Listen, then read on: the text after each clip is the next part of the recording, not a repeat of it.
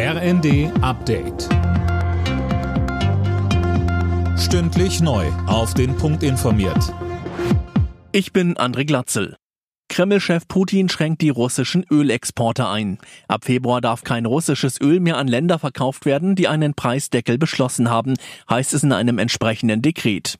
Betroffen sind die G7-Staaten, die EU und Australien.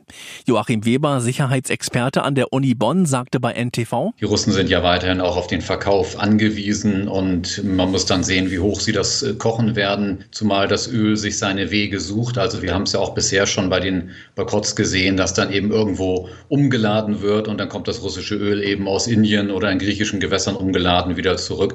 Also das würde ich jetzt im Moment nicht allzu ernst nehmen. Die Corona-Maßnahmen sorgen erneut für Streit innerhalb der Ampel. Die FDP will ein Ende der bundesweiten Regeln auch vor dem Auslaufen des Infektionsschutzgesetzes im April. Grüne und SPD sind dagegen.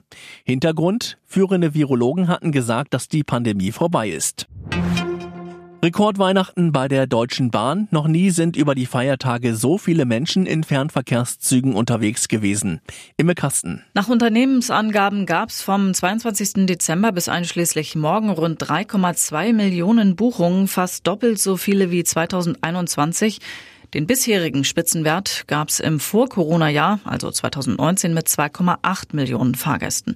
Übrigens mit dem Ablauf jetzt ist die Bahn zufrieden. Rund um die Feiertage sei der Bahnbetrieb insgesamt stabil und reibungslos gewesen, heißt es.